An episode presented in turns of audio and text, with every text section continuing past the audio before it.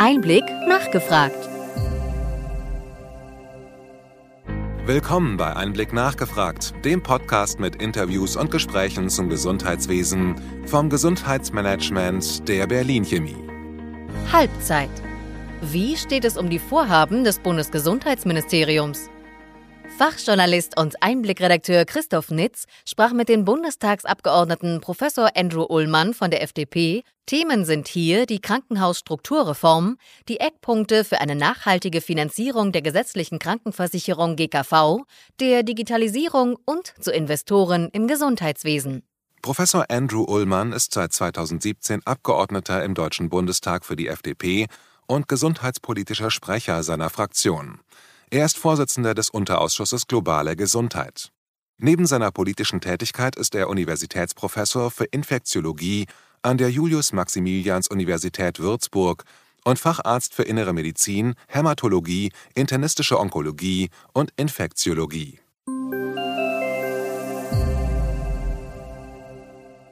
Guten Morgen, Herr Ullmann. Ich freue mich, dass Sie Zeit für den Einblick Podcast finden und dass wir ein Interview zur Halbzeit im Gesundheitswesen führen können. Wunderschönen guten Morgen, Herr Nietz. Was ist im ersten Halbjahr 2023 in Ihrem Bereich im Gesundheitswesen aus Ihrer Sicht gelungen? Es gab ja viele Vorhaben, die für dieses Jahr in der Pipeline sind. Ja, also es, es gab äh, viele Vorhaben. Unser Koalitionsvertrag ist ja sehr ambitioniert. Wir, äh, uns war auch sehr klar, dass wir nicht alle Bretter äh, gleichzeitig durchbohren können. Da muss natürlich hintereinander abgearbeitet werden. Das ist die Aufgabe des Ministers. Er muss die Gesetzesinitiativen auf den Weg bringen. Und äh, da haben wir einiges hingekriegt. Wir haben das Problem, dass wir einiges Schlechte geerbt haben. Äh, ein Gesundheitswesen, das sich nicht reformiert hatte in den letzten äh, 20 Jahren in etwa und äh, das äh, schlägt sich heute insbesondere nach der Corona-Krise nieder. Äh, deshalb gab es ja auch Gesetzgebungen, die uns nicht befriedet haben und einfach nur auf die Kostenseite geschaut haben.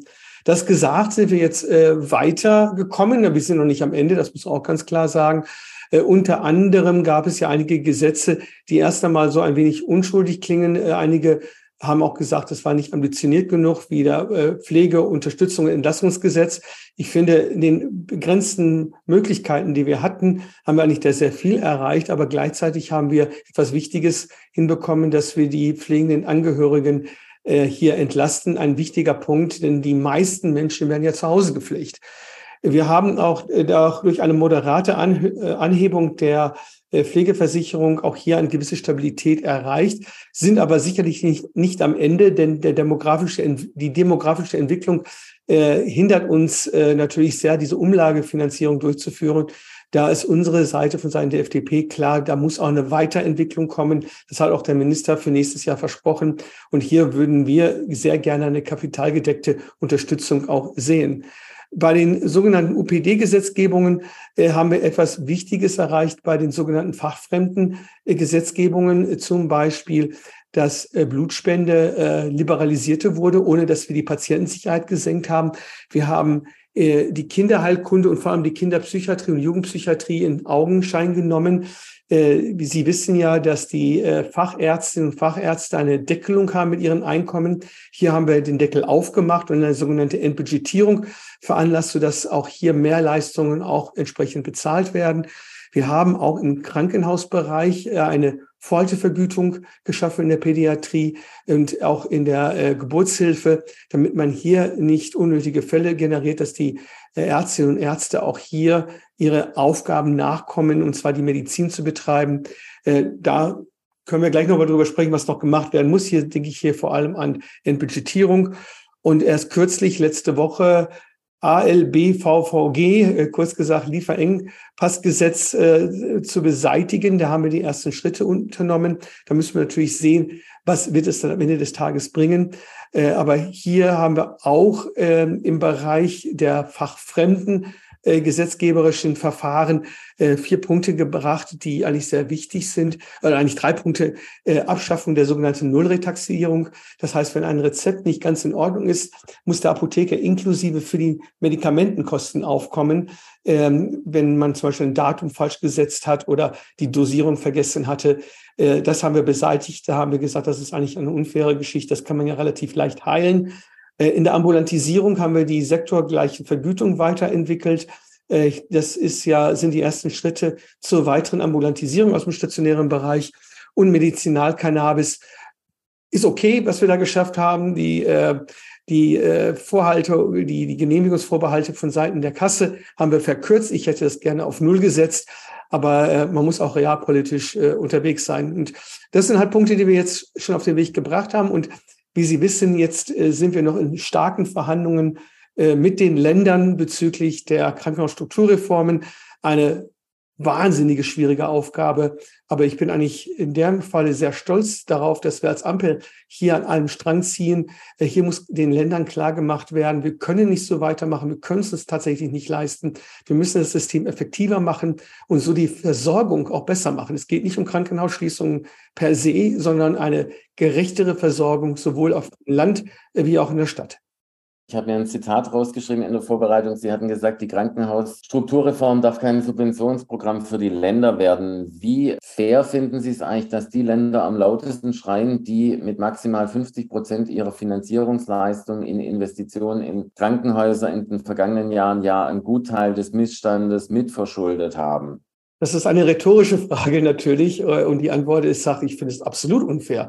Und äh, da kann ich mich äh, wirklich aufregen. Ich bin ja selber über 35 Jahre in dem System äh, tätig gewesen und häufig genug hatte ich selber das Gefühl, oh, wir sind defizitär, deine Arbeit ist defizitär. Das ist nicht der Fall. Das, äh, das ist einfach äh, die Situation, dass die Investitionskosten in diesem sondern zwei Säulensystem, die wir haben in der Finanzierung von den Ländern, tatsächlich nicht ausreichend bedacht wurde. Bayern ist ein, ein klassisches Beispiel. Jetzt haben wir äh, Landtagswahlen im Oktober und da hat jetzt rein zufällig äh, der Herr Holitschek, der Gesundheitsminister, äh, 100 Millionen Euro mehr in den Topf geworfen für Investitionen. Und wenn man das dann in den letzten 30 Jahren sich mal anschaut, haben wir jetzt einen Status erreicht, wie es 1994 war. Und äh, da äh, muss man sagen, macht die Staatsregierung in Bayern einen sehr schlanken Fuß. Das sage ich jetzt nur als Beispiel. Das sind sicherlich auch andere Länder betroffen. Aber als bayerischer Bundestagsabgeordneter kann ich mich wahnsinnig darüber aufregen. Und vor allem, wenn gesagt wird, der Bund soll einfach zahlen und wir kümmern uns drum. Das ist eine Politik, die ich hundertprozentig ablehne. Äh, hier machen sich die Länder, vor allem Bayern, einen sehr schlanken Fuß und ich erwarte hier konstruktive Mitarbeit und nicht eine destruktive Mitarbeit, wie wir es gerade in den letzten Wochen immer wieder erkannt haben, nur um äh, populistisch unterwegs zu sein für seinen Wahlkampf.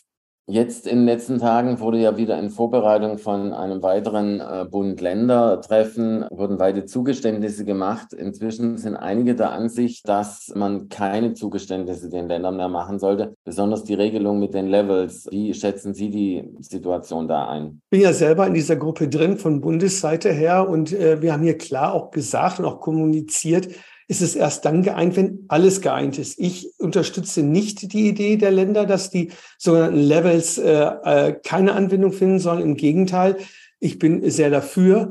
Äh, aber auch hier muss klar gesagt werden, haben wir ein Kommunikationsproblem. Und da will ich auch das selbstkritisch auch durchaus beleuchten wollen.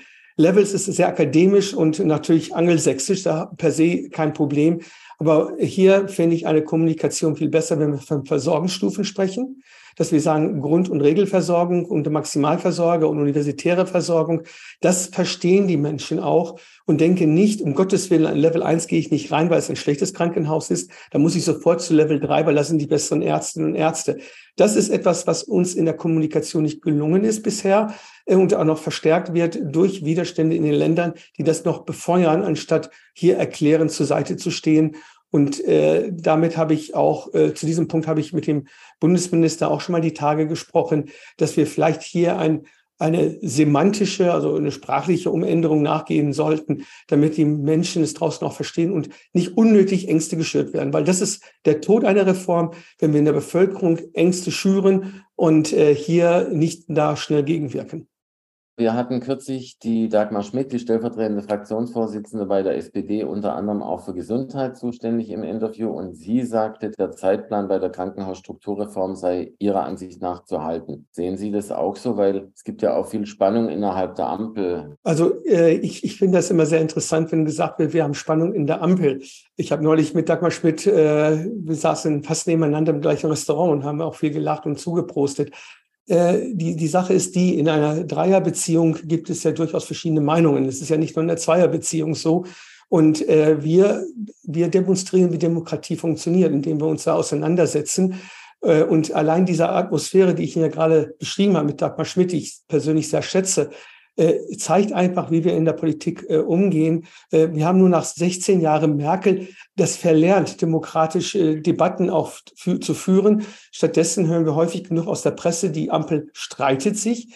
Ja, man kann auch sagen, wir streiten uns um die Sache, aber am Ende des Tages haben wir einen Kompromiss gefunden. Wir ringen um Kompromisse. Das ist keine einfache Koalition zu dritt. Aber wenn am Ende des Tages gute Ergebnisse herauskommen, würde ich das eher äh, positiv bewerten. Und an dieser Stelle kann ich explizit sagen, äh, gerade ähm, bei der Krankenhausstrukturreform, ich saß ja auch bei den äh, oder habe mitverhandelt bei den Koalitionsverträgen, da waren wir uns ungemein uns einig und das sind wir uns heute auch noch. Äh, aber hier muss man aufpassen. Äh, ich bin nicht bereit, zu viele Kompromisse einzugeben mit den Ländern. Und ich sage auch an dieser Stelle, die Versorgungsstufen ist sicherlich ein Punkt. Also Sie sind dann auch nicht mit einzelnen Krankenhausvertreterinnen einer Meinung, die sagen, man müsste zunächst mal Geld geben und dann könnte man über die Struktur sprechen. Also Entschuldigung, wenn Sie ein Haus kaufen wollen oder ein Auto kaufen wollen, die meisten kaufen nicht online und sagen, auch das sieht ja ganz nett aus äh, und ich bezahle mal eben sechsstellige oder siebenstellige Summen. Äh, dazu bin ich absolut nicht bereit. Das lehne ich auch explizit ab. Das wäre für mich eine rote Linie. Lass uns erstmal ein Konzept erarbeiten und dann können wir über Gelder sprechen. Und hier muss man ganz klar sein, der Bund ist zuständig zu definieren, welche Krankheiten zu welchem Preis bezahlt werden. Die Länder sind für die Investitionskosten zuständig. Das heißt, wenn Geld fließt, dann von Seiten der Länder und nicht vom Bund, weil dafür ist der Bund nicht verantwortlich, denn die Planungshoheit ist und bleibt Ländersache. Die Eckpunkte zur zukünftigen nachhaltigen GKV-Finanzierung wurden exakt am Stichtag, der im Gesetz vorgegeben wurde, in die Ressortabstimmung gegeben. Genauso war es eigentlich auch mit den jetzt vorgelegten Referentenentwürfen zu mehreren Gesetzen. Wo sehen Sie da die Knackpunkte und sind es Problemfelder für das, was im zweiten Halbjahr in Ihrem Bereich kommt? Also die Eckpunkte, die bisher vorgestellt worden waren, hätte ich gerne im Vorfeld, dass wir es in der Ampel abgesprochen hätten und nicht direkt aus dem Ministerium in die äh, Ressourcenabstimmung äh, geschickt wird. Das ist eigentlich sehr schade. Das müssen, da müssen wir sicherlich noch besser werden innerhalb der Ampel. Äh, äh, da äh, kann man jetzt nicht normative Kraft des Faktischen erwarten. Ich erwarte auch ganz klar vom Ministerium, wie wir nachhaltig eine gute äh, GKV-Finanzierung hinbekommen. Hier muss man ja sagen, dass wir äh, sehr viele Ausgaben haben, ja, auch versicherungsfremde Leistungen, die da bezahlt werden. Das muss man dann sehen, wo die bezahlt, von wem sie bezahlt werden. Äh, und zwar gerne auch Steuergelder, aber nicht, dass wir mehr Steuergelder ausgeben, sondern an den anderen Ressourcen die Verantwortung haben, dort auch Kürzungen auch wahrzunehmen. Es kann nicht immer sein, dass wir auf Gesundheitsebene kürzen. Sehen, wo wir gelandet sind damit. Das war eine Politik, die in der Vergangenheit offensichtlich immer wieder akzeptiert wurde. Aber hier sehe ich durchaus andere Ministerien in der Verantwortung, ihrem Budget so zu kürzen, dass nicht nur die Gesundheitspolitik darunter leidet. Denn eine Sache ist klar, die Schuldenbremse ist da, das ist von der Verfassung her gegeben. Wir haben nicht mehr Geld. Wir geben jetzt sehr viel Geld aus für Zinsen und Zinseszinsen durch die Krise, durch die Inflation. Äh, und da ist da Spielraum sehr begrenzt. Und das ist, glaube ich, explizit unsere Aufgabe als FDP in dieser Bundesregierung klarzumachen, dass wir vernünftig mit den Finanzen umgehen. Äh, denn die Ausgaben, die wir tätigen oder vor allem die Schulden, die wir generieren, ist eine Last für die nachfolgenden Generationen. Und ich finde gerade, äh, ich bin gehöre ja zu den Babyboomers, äh, gerade meine Generation sollte da Verantwortung zeigen und hier klare Kante, dass wir hier nicht weitere Verschuldung zulassen im, Bund. Und Deshalb hier gemeinsame Verantwortung, wenn es im Gesundheitswesen geht und nicht nur durch Erhöhung der Einnahmen. Denn eine Sache muss man klar sagen. 2021 sind die Zahlen sehr eindeutig gewesen. Wir geben im Gesundheitswesen über 470 Milliarden Euro aus. Das ist über eine Milliarde am Tag. Mit dem Geld kann man wirklich gute Gesundheitspolitik machen. Es muss nicht teurer werden. Sie sind Digitalisierungsenthusiast. Wie geht es in diesem Bereich weiter? Werden die Faxgeräte in Baden-Württemberg abgeschafft? Äh, ich denke, die sind reif für das Museum. Das wäre gut. Äh, da gehören sie auch hin. Ich bin immer noch erstaunt, dass wir ab und zu noch mit Faxen äh, arbeiten. Äh, ich muss zugeben, ich habe auch ein Faxgerät hier in meinem Büro, aber das ist ein Drucker und ein Scanner und ein äh, Kopierer in einem. Deswegen, das war ein Multifunktionsgerät. Ähm, aber Sie haben schon völlig recht, Digitalisierung muss endlich vorangeschritten werden. Da gibt es ja jetzt einen ersten Entwurf aus dem Ministerium. Äh, hier haben wir die Herausforderung, ich möchte ganz klar eine vernünftige elektronische Patientenakte zum 1.1.24 sehen.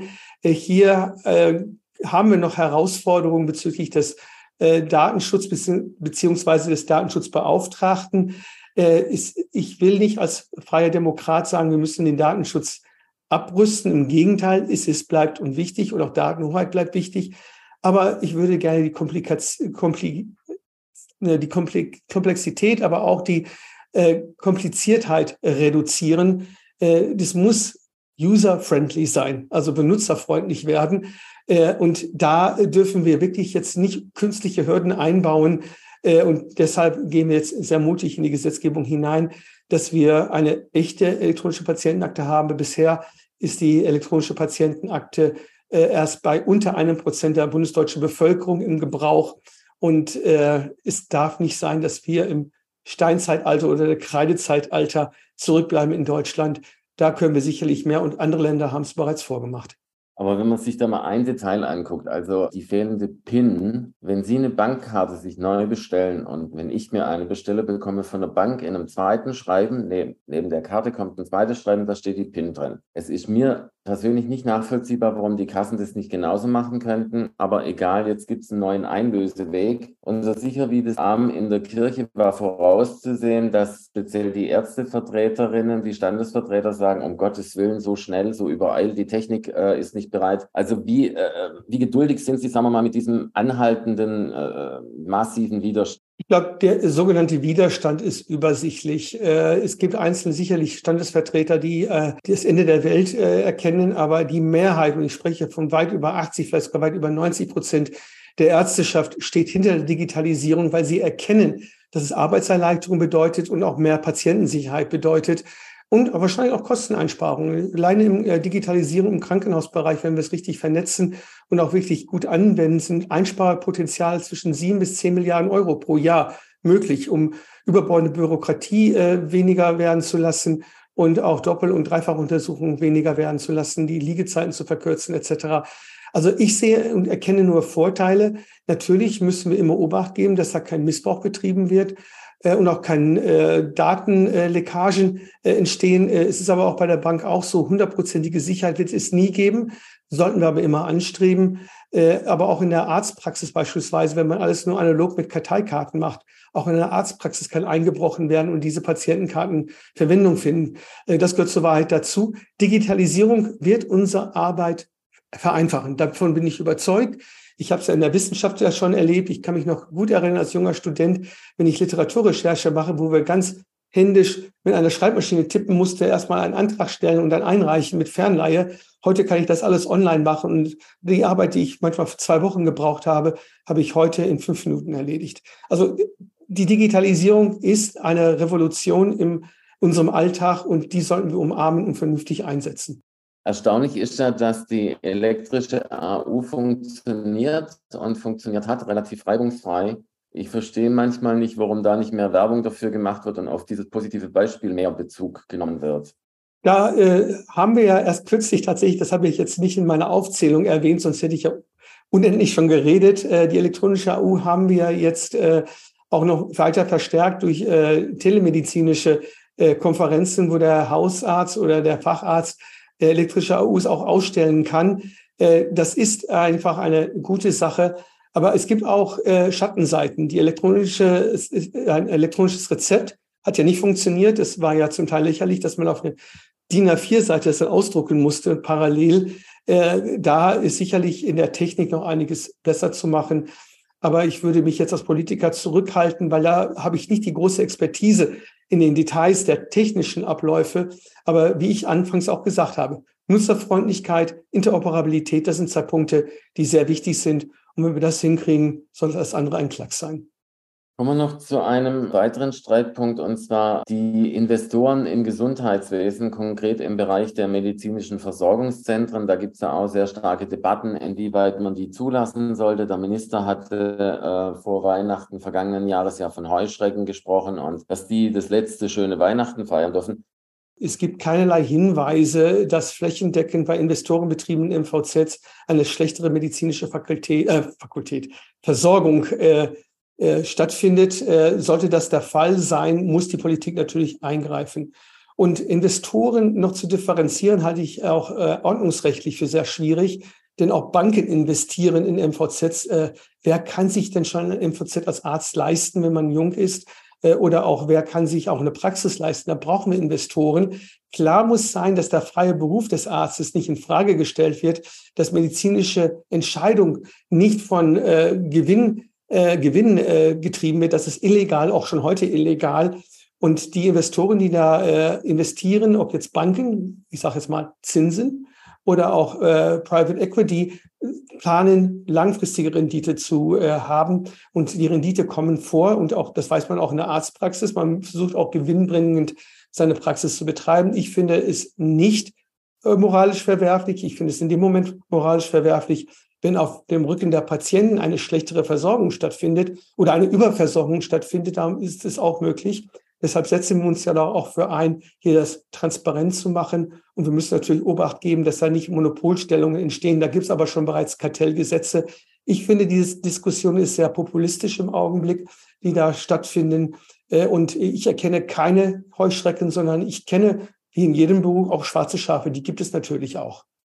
Wenn wir uns an Silvester treffen und Sie würden zurückblicken auf das Jahr 2023, was wäre dann Ihr Resümee? Also meine größte Hoffnung ist, dass wir bis zum Silvester diesen Jahres tatsächlich die Krankenhausstrukturreform den ersten großen Schritt gemacht haben. Da werden sicherlich noch viele kleine Schritte folgen, weil äh, das ist ja eine Operation am offenen Herzen und äh, ich gehe auch so weit, ein Gesetz wird nie fehlerfrei sein. Da werden wir sicherlich noch an der einen oder anderen Stelle nachjustieren äh, müssen. Wenn wir dieses geschafft haben, dass am 1.1.24 das Gesetz in Kraft tritt, dann gebe ich einen aus. Dann kriegen Sie von mir auch eine Flasche äh, Sekko aus dem Fränkischen, äh, dass wir das äh, schön feiern können, weil das wäre ein, ein Riesending. Und noch schöner fände ich es, wenn wir Digitalgesetz auf den Weg gebracht haben. Da haben wir zwei dicke Brocken äh, weggeräumt und Sie kriegen eine zweite Flasche von mir, wenn wir auch noch die Notfallreform auch noch hingekriegt haben, was ja nach der Sommerpause geplant ist.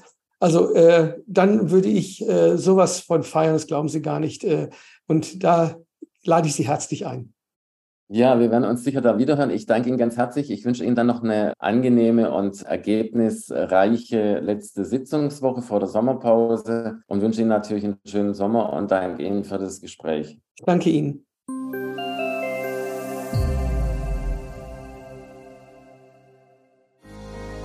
Wir hoffen, dass Ihnen diese Ausgabe von Einblick nachgefragt gefallen hat. Bitte schicken Sie uns gerne Anregungen und Fragen an gesundheitsmanagement at berlin-chemie.de.